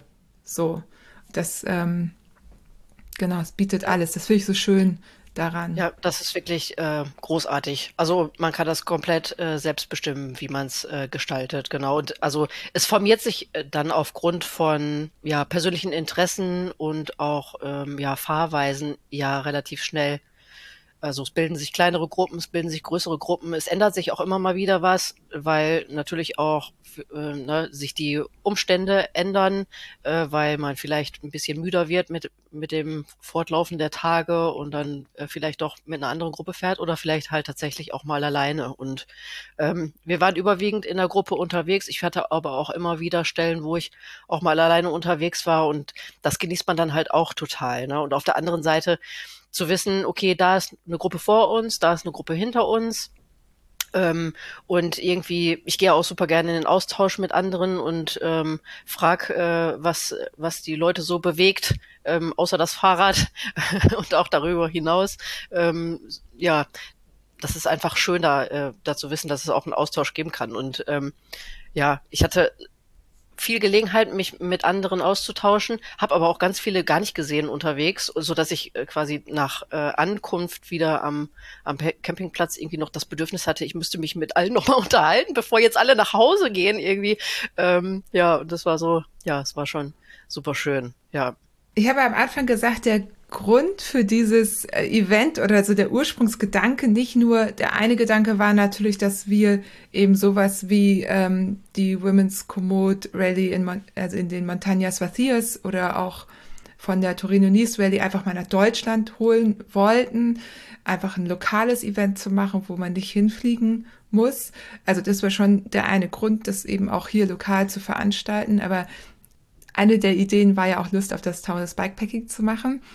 Und ich habe mich eben nochmal schlau gemacht und hier ein paar Hard Facts, denn die Anmeldung startet nämlich schon am 1. Oktober. Das ist jetzt schon bald. Das ist, wenn Uhu. ihr den Podcast hört, äh, in zwei Wochen sozusagen. Also ihr müsstet euch dann schnell überlegen, ob ihr da mitfahren wollt.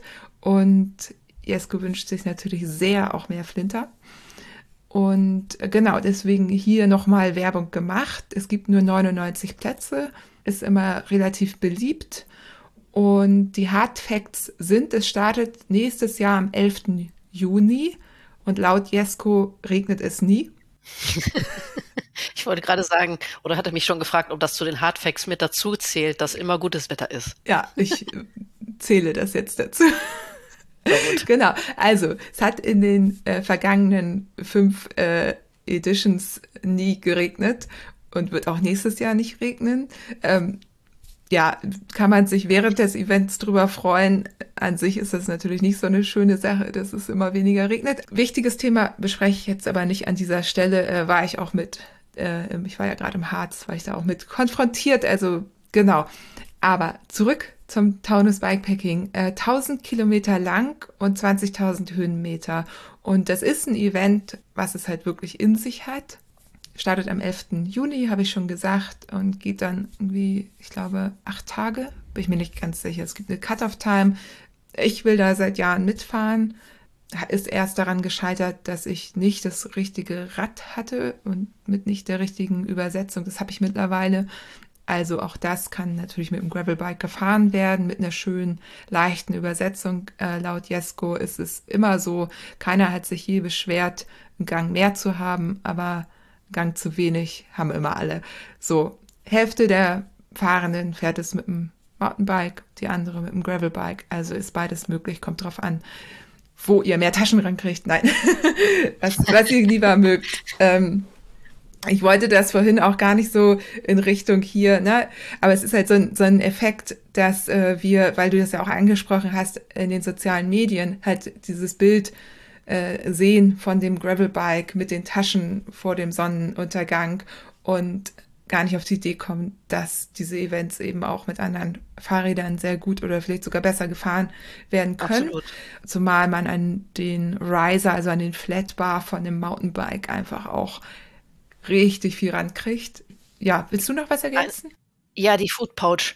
Über die haben wir noch gar nicht gesprochen. Oh, das Wichtigste. Der, ja, der Sammelsack ja, für ja, alles ja. Mögliche.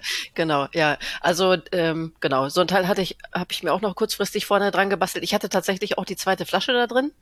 Ähm, also eine Flasche im Rahmen, eine Flasche in dieser ähm, in dieser Food Pouch. Ähm, einmal hatte ich sie nicht da drin. Da hat es auch relativ kurz gedauert, bis die randvoll mit anderem Zeug war.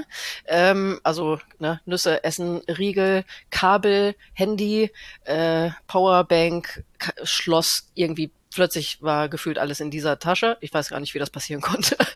ich, ist mir unerklärlich. Ja, das war auf jeden Fall sehr lustig, aber super hilfreich, weil man während der Fahrt super reingreifen kann, ähm, weil ich äh, keine Oberrohrtasche hatte, also zwischen ähm, äh, zwischen äh, Vorbau und Oberrohr quasi so eine Tasche. Also mein Oberrohr es hat einen Knick, äh, muss man dazu sagen. Da war das nicht so super gut zu befestigen. Und diese längeren Varianten davon waren wegen dem Knick auch nicht gut zu befestigen. Aber ich habe dann auch ein Problem, äh, weil meine Schrittlänge dann natürlich irgendwann äh, kollidiert mit der Höhe der des äh, der äh, ja des Rahmens sozusagen. Und wenn ich dann absteige, hänge ich dann auf dieser Tasche drauf.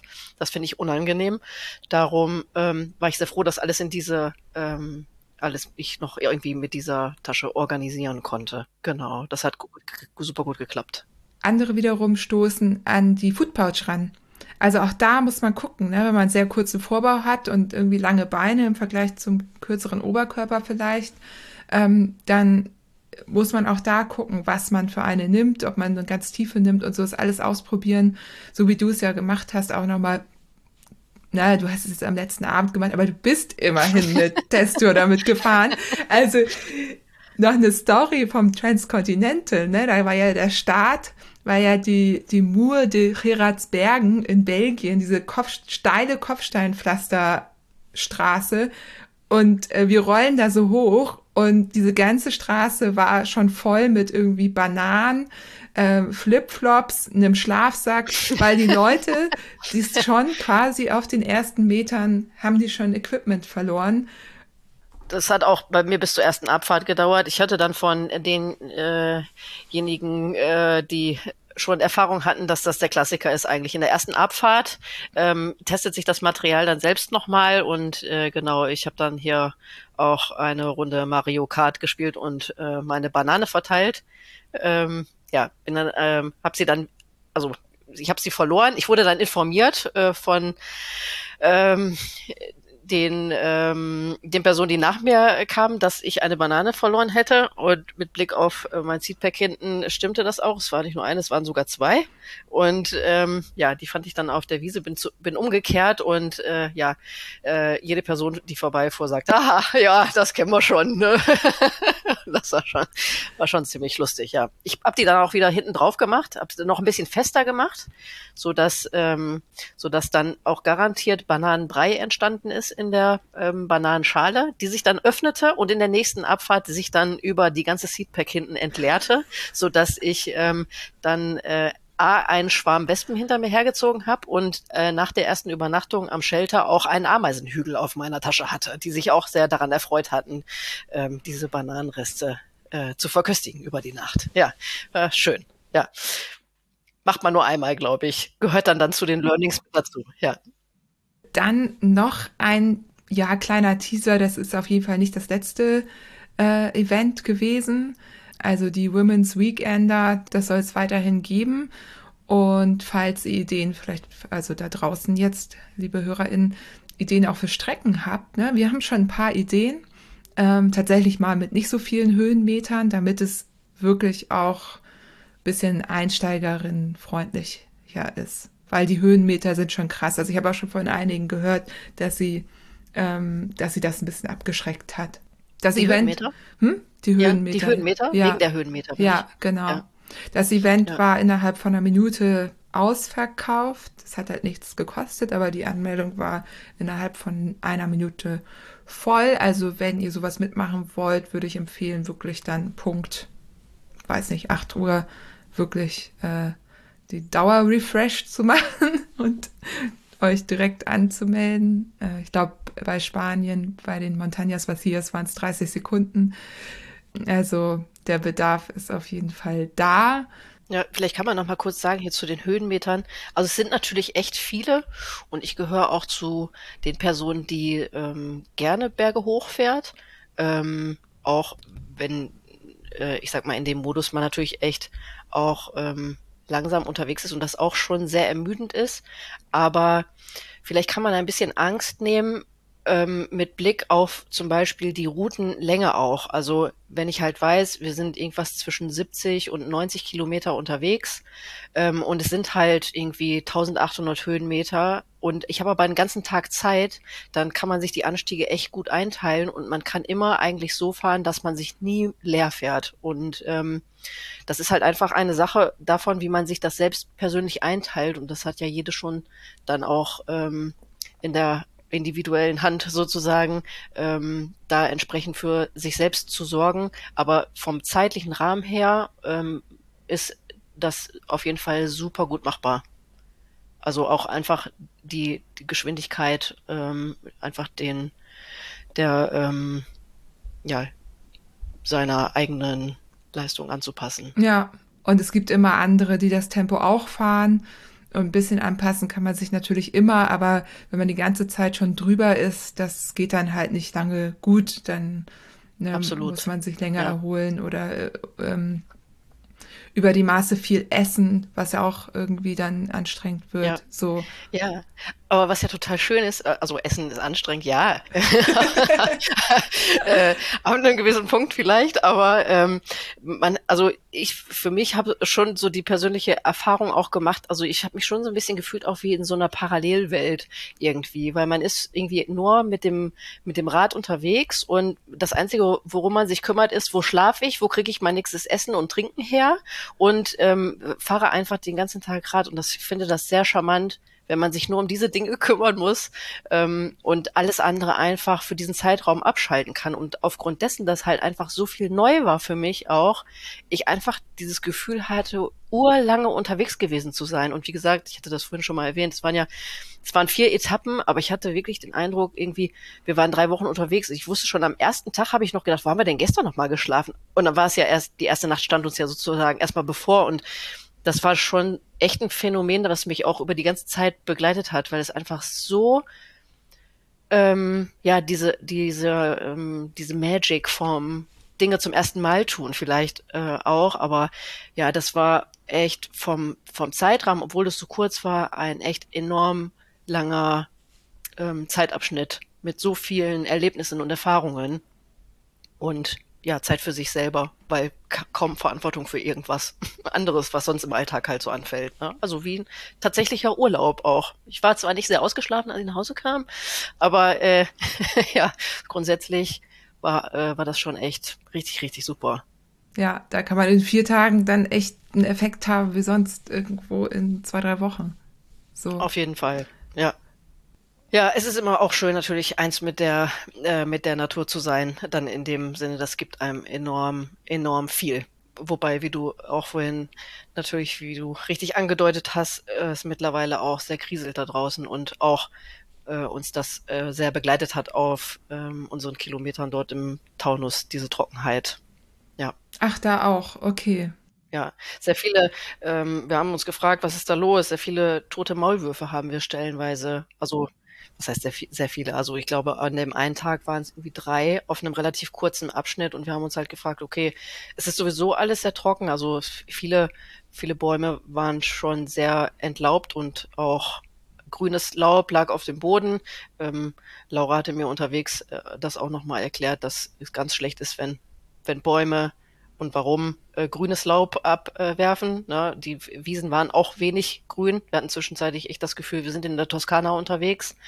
Ja, und dann äh, kamen halt diese Maulwürfe und wir dachten, oh Gott, was ist denn hier los? Ähm, und ja, wir haben uns gefragt, ob sie A, nicht mehr in den harten Boden kommen, weil er so trocken ist, oder vielleicht auch einfach kein Futter mehr finden in diesem harten Boden, weil Regenwürmer ja wahrscheinlich auch eher rar sind. Und ähm, ja, das stimmt ein auch häufig sehr nachdenklich und mit mir ganz persönlich macht das auch immer äh, was. Ich fühle mich da immer sehr, sehr verbunden mit der Natur und mir tut das dann auch sehr weh, muss ich ganz ehrlich sagen, ähm, weil man eigentlich was Schönes macht in einem Umfeld, was nicht mehr gesund ist, was wir wo, woran wir selbst schuld sind, sozusagen. Und ähm, ja, darum ähm, schwingt das auch immer noch so ein bisschen mit und darum finde ich das eigentlich auch gut. Also wir können immer viel Kraft aus der Natur ziehen. Ähm, ich finde es aber auch wichtig, bei solchen Sachen halt auch genau hinzugucken und das nicht auszublenden, dass ähm, wir halt mit der Natur auch eins sein können. Und wenn wir wollen, dass wir weiterhin Energie aus der Natur ziehen, wir entsprechend mit ihr umgehen sollten. Ne? Und ähm, das, die Bewusstmachung dessen in, innerhalb von so, so einem Event finde ich auch immer wichtig also auch die weniger schönen Dinge ähm, nicht aus dem Fokus zu verlieren, weil es ganz wichtig ist, wenn wir noch weiter lange hin ähm, lange äh, Bikepacking-Events machen möchten und draußen unterwegs sein möchten mit dem Fahrrad, ist es wichtig, dass unsere Umgebung auch gut funktioniert und dass wir gut mit ihr umgehen, damit sie funktioniert. Ja, gebe ich dir vollkommen recht. Ähm, ich habe dazu auch gerade tatsächlich, habe ich neulich eine Doku geschaut, ähm, die verlinke ich nochmal. Ja, man ist einfach ähm, bei, bei solchen ähm, Abenteuern sehr nah dran an diesem Klimawandel. Und das, was man sonst vielleicht durch die Medien konsumiert, äh, ist immer sehr weit weg, weil es ist halt häufig, wird digital irgendwie an uns herangetragen, durchs Radio in unser Gehör ähm, geschossen.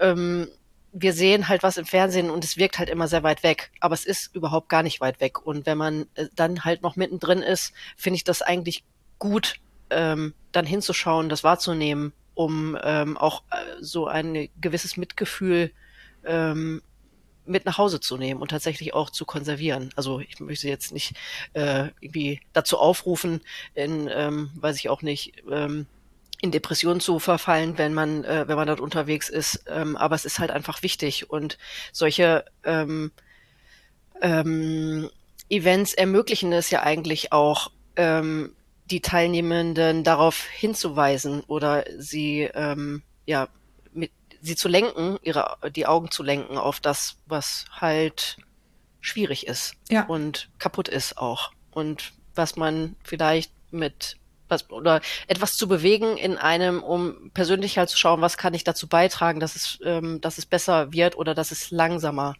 dass dieser Klimawandel halt langsamer wird. Und ähm, was, was habe ich für Mittel, mich da zu beteiligen, dass diese Wiese hier wieder grün wird oder der Baum halt nicht vertrocknet oder oder oder.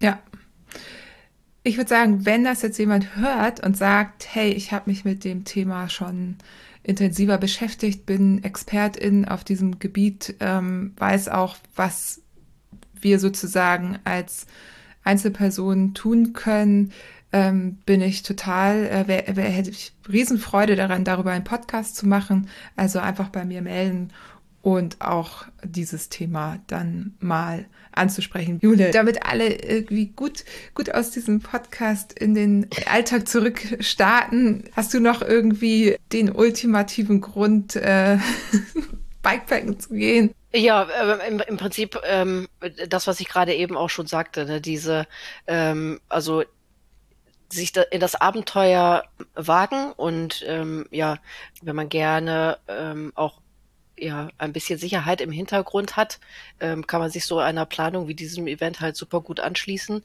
Ähm, aber ich glaube, die Qualität von ähm, draußen sein, die Qualität äh, ne, der Benefit mit dem Fahrrad zu fahren, was ja nun mal äh, zu vielen ähm, also von vielen der HörerInnen hier auch zur größten Leidenschaft zählt, ähm, einfach das zu tun, was man liebt, den ganzen Tag. also mit sich zu sein, wenn man möchte, oder in einer Gruppe zu sein, wenn, wenn einem das lieber ist, ähm, sich einfach komplett auf den Mehrwert fokussieren zu können, weil man alle, alle andere Verantwortung abgibt. Man ist nur für sich verantwortlich, wie das nun mal so ist im Leben. Und ähm, naja, wenn, wenn die größten Probleme sind, wo ist der nächste Bäcker und wo wo, wo kann ich vielleicht mal ein Zelt aufschlagen, dann ähm, glaube ich, äh, zeichnet das schon ab, wie leicht ein Bikepacking sein kann, wenn man das möchte. Und ja, die Leichtigkeit im Alltag zu finden, ähm, kommt ja häufig bei vielen zu kurz. Und für ein Bikepacking braucht man, wenn man denn das Equipment irgendwann zusammen hat, nicht viel und vor allem auch nicht viel Zeit. Also wie gesagt, wir waren vier Tage unterwegs. Ähm, mich hat es jetzt natürlich noch etwas ähm, äh, an Zeit gekostet, Vorfeld mit der Planung, mit der Beschaffung der Materialien, aber auch äh, hier, man kann sich super gut Dinge leihen, ähm, wenn man viele Menschen um sich rum hat, die auch äh, Radfahren. Irgendwer hat immer irgendeine Tasche noch im Keller und ähm, ja, man braucht sonst eigentlich relativ wenig und man hat relativ wenig Aufwand zu dem Output, den man haben kann im Vergleich jetzt, sage ich mal, tatsächlich auch zu einem dreiwöchigen Urlaub, wenn man einfach diese drei Wochen gerade nicht hat. Und so ein Wochenende kommt halt jede Woche. Und dann ist es einfach ein bisschen Vorplanung, äh, je nachdem, ähm, ähm, in welchem Lebensabschnitt man sich gerade so befindet, was man so, was man so braucht, ähm, ob man ähm, Kinder wegorganisieren muss oder ähm, ja ähm, irgendwelche anderen Tätigkeiten, die man ähm, irgendwie umplanen muss. Aber ja, ich glaube, die, äh, der Zauber am, am Bikepacken ist einfach das Einfache darin und das Einfache, was wir uns wenig gönnen und dass wir das einfach haben können, sozusagen. Ja. Wer, wer, jetzt noch was für die gute Laune braucht, der schaue doch bei Jule vorbei auf dem Instagram-Account entweder Jule Radelt, da gibt es ganz viele schöne Fahrradsachen, oder Jule Kritzelt. Ähm, da gibt es ganz viele, viele tolle ähm, Zeichnungen, Illustrationen. Das, was du ja beruflich machst, ähm, auch äh, immer gut für die gute Laune. So. Ja, vielen Dank. Kriege ich gleich noch einen roten Kopf hier am Ende. ja, ähm, schaut da gerne vorbei. Ähm, die Collection von dem Wochenende, die wird es geben auf dem Komoot-Profil von The Women Alright und der wundersamen Fahrradwelt, also wo auch immer ihr hinschauen wollt, da wird es das geben. Es gibt auch noch einen äh, ausführlichen Bericht über die äh, vier Tage. Da kann man noch mal ein bisschen was nachlesen. Eva hat da ihre Eindrücke geschildert mit dir zusammen. Und die Collection, wenn man, also es gibt auch noch eine Collection mit den geplanten Strecken und so ein paar Streckenvariationen, die gibt es auch auf The Women Alright. Also wer die nachfahren möchte, findet da die geplanten Touren und die sind zum Nachfahren natürlich idealer. Die kann man sich dann noch ein bisschen anpassen. Ähm, da sind auch die Highlights, die Beschreibung. Die romantischen Fotos sind in der anderen Collection. Genau, genau. äh, Ramontik, Ramontik, ähm, wie wir hier immer sagen in diesem Haushalt. Äh, Ramontik findet ihr dann ähm, genau mit schön äh, bebilderten in, de, in, den gemachten. Ne? Es gibt immer Collections ja. mit gemachten Touren und Collections mit geplanten Touren. Und in den gemachten, da sind natürlich die Berichte drin und die Bilder und was ihr wie wann wo gemacht habt, wo ihr geschlafen habt. Es wird auch interessant, weil das ja in der geplanten anders geplant war, als ihr es tatsächlich gemacht habt. Ja, also kommt ihr über das Podcast-Profil hin, könnt ihr dann auch weiter zu The Women Alright oder andersrum äh, schauen. Ähm, da sind natürlich auch noch mehr spannende Collections hinterlegt.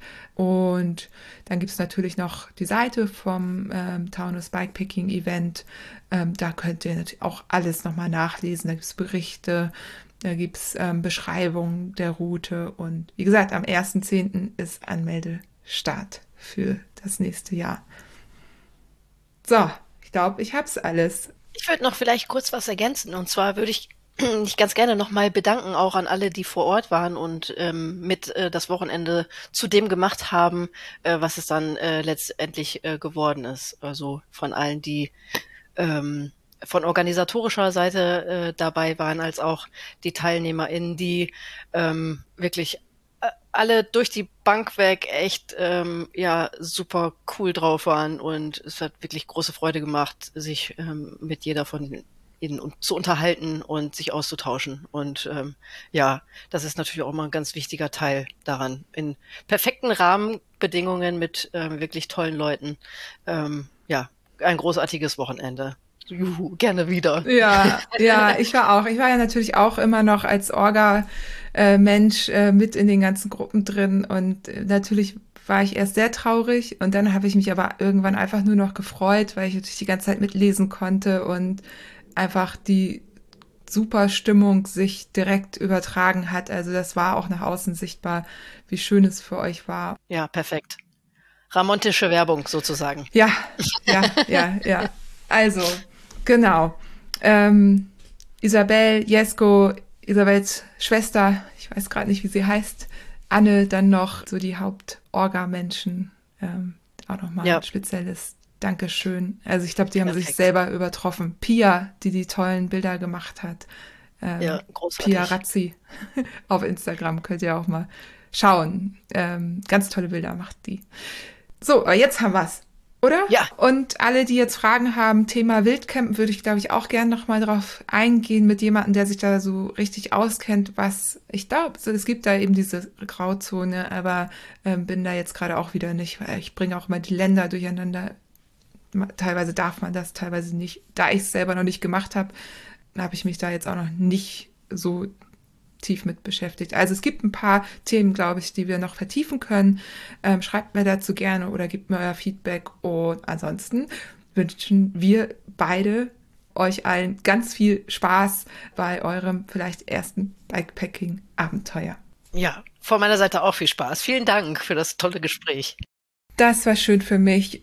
Nun konnte ich nicht dabei sein. Ich werde da irgendwie auch noch mal mehr zu sagen. Ich hatte, wie gesagt, oder hab Post-Covid und bin dadurch äh, schon sehr eingeschränkt in dem, was ich so machen kann. Einige Dinge gehen, andere eben nicht. Ich hoffe, das geht bald vorbei. Ich habe das Gefühl, es geht bergauf und ja, nun hatte ich aber zumindest die Chance, mit Jule da direkt zu sprechen und sie auszuquetschen. Und jetzt habe ich mittlerweile fast das Gefühl, dass ich auch selbst dabei gewesen bin. Und ich hoffe, euch hat dieses Interview gefallen.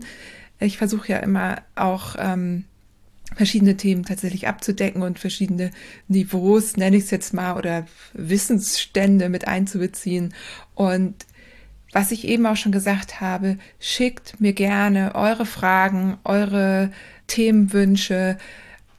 Eine Sache noch kurz, wenn ihr mir schreibt und äh, auch die Rezension, die ihr so schreibt, ich lese das alles, ähm, aber tatsächlich aufgrund von verschiedenen äh, Post-Covid-Symptomen schaffe ich es tatsächlich gerade nicht auf alles zu antworten. Ich weiß auch nicht, ob ich das irgendwie nachholen kann. Also seid mir da nicht böse. Ich lese jede eurer Nachricht und ähm, wenn es möglich ist, versuche ich auch zu antworten.